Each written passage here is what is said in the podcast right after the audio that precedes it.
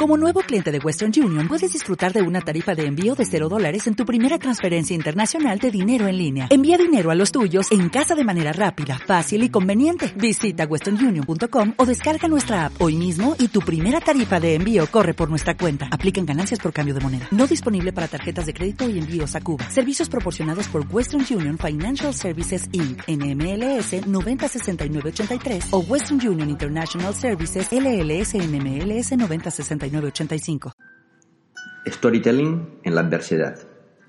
No estás jodido verdaderamente mientras tengas una buena historia a cuestas y alguien a quien contársela. Novecento en la leyenda del pianista del océano. Coincidiréis conmigo en que la privación de libertad es una de las peores cosas que le pueden pasar a un hombre. Aún así, y a pesar del dolor, ya veis que desde el principio me enfrento a esta historia con alma de superación. Entré en prisión dispuesto a aprender, con la mentalidad abierta, mis prejuicios a raya y lo más importante, un flamante carnet de 007 para cumplir una misión. La cárcel, como cualquier otro lugar en el que predomina el sufrimiento, es un buen lugar para medir la residencia propia y ajena. Y como además de preso estoy aquí cumpliendo una misión y en modo observador. También intento entender cuáles son los rasgos que poseen aquellos que se enfrentan a esta prueba con más habilidad. Tras un año de cárcel, ya puedo apuntar a dos elementos principales. El primero es sin duda la gestión del afecto.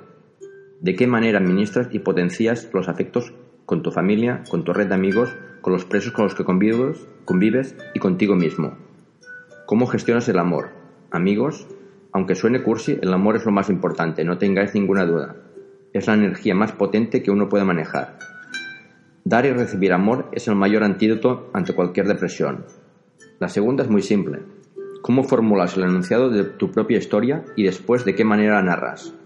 Una de las cosas que he aprendido aquí dentro es que ese relato puede llegar a ser el mapa para salir del abismo, el mapa del tesoro. Una de las cosas que más me gusta en mi trabajo es, que es lo que los profesionales de marketing llamamos storytelling, el arte de narrar historias. Ese, ese desafío de darle poder y potencia a las marcas para acercarlas y vincularlas a una audiencia concreta a través de una historia. He llegado a pensar que esa es la razón por la que he sido siempre tan consciente de la importancia de tener el control de toda esta novela de, la que soy protagonista. Aparentemente, la narrativa de este relato bien podría apoyarse en la derrota, en la decepción o en la frustración. Sin embargo, yo soy el, el responsable de contarla, el autor y el protagonista. Así que he decidido impregnarla de ingredientes como la superación, la resistencia o el amor. Apenas arranco esta historia de cárcel y sufrimiento, me di cuenta de que mientras autorrelataba mentalmente lo que iba sucediendo, estaba inconscientemente trazando un camino que me iba guiando, o mejor dicho, arrastrando hasta una realidad similar a lo que, me, a lo que imaginaba. Como si el universo que me rodea se me confabulara para ir cumpliendo fotograma a fotograma la película que voy montando en la cabeza. Por esa razón, pienso que esta narración es tan importante en el proceso de residencia, especialmente desde que la vida te dé un golpe fuerte. No puedo evitar preguntarme qué hubiera sido de mí si la historia que me está tocando vivir la hubiera anunciado así. ¿Cómo me ha podido pasar esto a mí? Me han destrozado la vida y esto no lo superaré nunca. En lugar de, como finalmente lo hice, esta prueba de la vida me va a servir para saber hasta dónde puedo llegar y no solo voy a superar, sino que me va a ayudar a ser mejor. Me espera un futuro alentador y estoy dispuesto a vivir el presente intensamente. Vale, sí, Seamos sensatos, no soy tan idiota como para olvidar que no me encuentro ante un magnífico árbol navideño cargado de regalos, ni me acaba de tocar la lotería, más bien estoy ante un considerable pedazo de mierda. Aún así, con mierda y con todo, yo veo una historia que deja espacio para la victoria y la liberación tras el sufrimiento. Mucho ojo, esta idea del storytelling no tiene nada que ver con la idea de maquillar las malas noticias, ni tampoco con darle la vuelta o tergiversar la realidad. Se trata más bien de interpretar lo que nos está pasando como algo que simplemente nos va a llevar a la siguiente etapa de ese plan que el universo, o Dios nos tiene reservado. Que nadie se equivoque. Sentí mucho miedo y angustia ante la noticia reversible de mi encarcelación, tal vez más del que hubiera sentido cualquier de vosotros. Sin embargo, esperé dejar de temblar y a que desaparecieran los escalofríos y la angustia para empezar a crear este enunciado de la historia de la que, de la que estaba siendo protagonista conseguí evitar que el miedo me expulsara del presente y también impedí que me empujara a problemas del pasado o del futuro que no me ayudaban para nada. Tenía que vivir el presente y expandir al máximo sus posibilidades. Recuerda Isaac, la misión, el plan en marcha.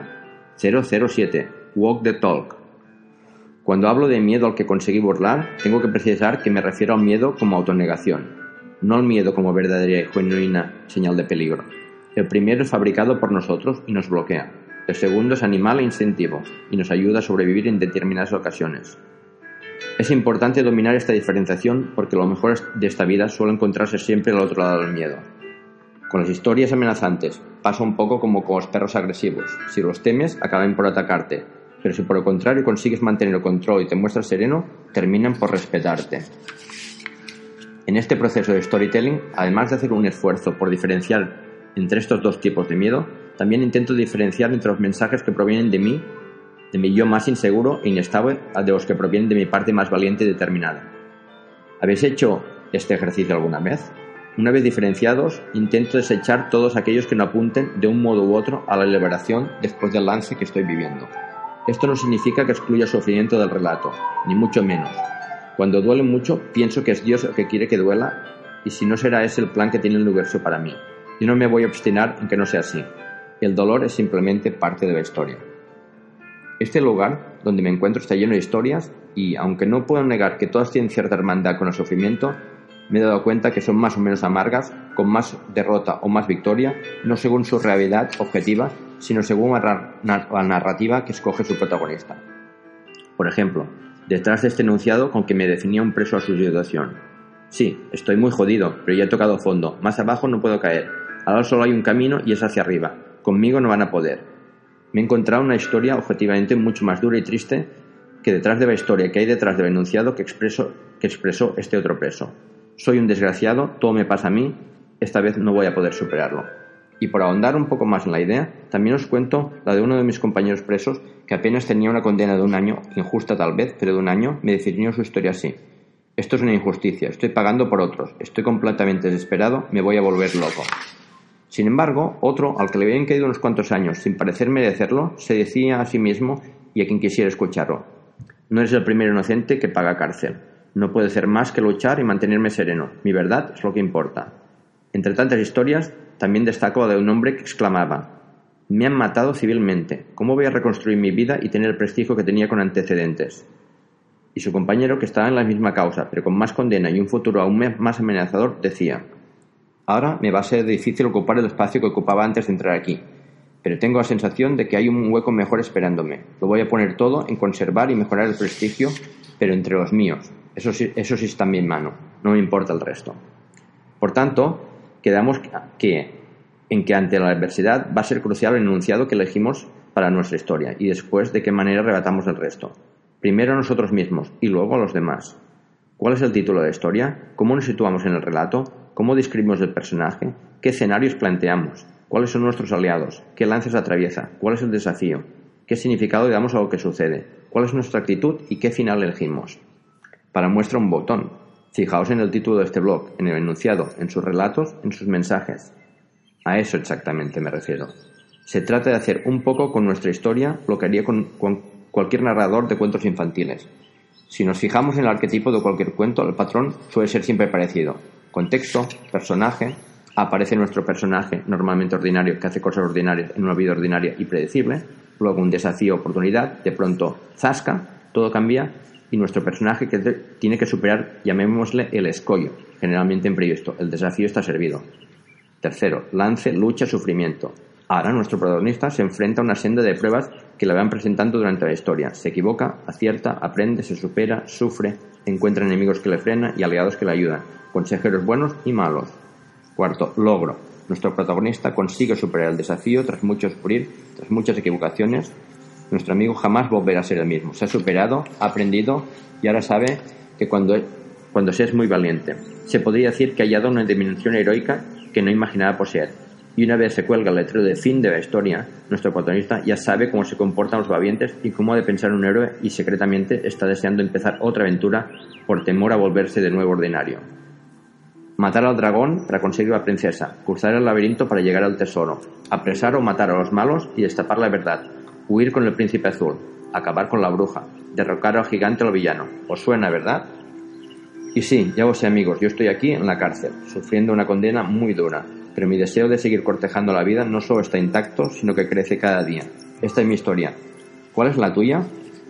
También le pido a Dios que minimice el sufrimiento de los míos y me ayude en la misión de llenarles de esperanza y fuerza, y de que sientan parte de una historia que ya os adelanto. No va a ser de derrota, ni mucho menos. Siempre llevo conmigo la frase que me dijo un amigo antes de entrar a este agujero. Isaac, tranquilo. En las peles al final siempre ganan los buenos. Isaac Vidal. ¿No te encantaría tener 100 dólares extra en tu bolsillo?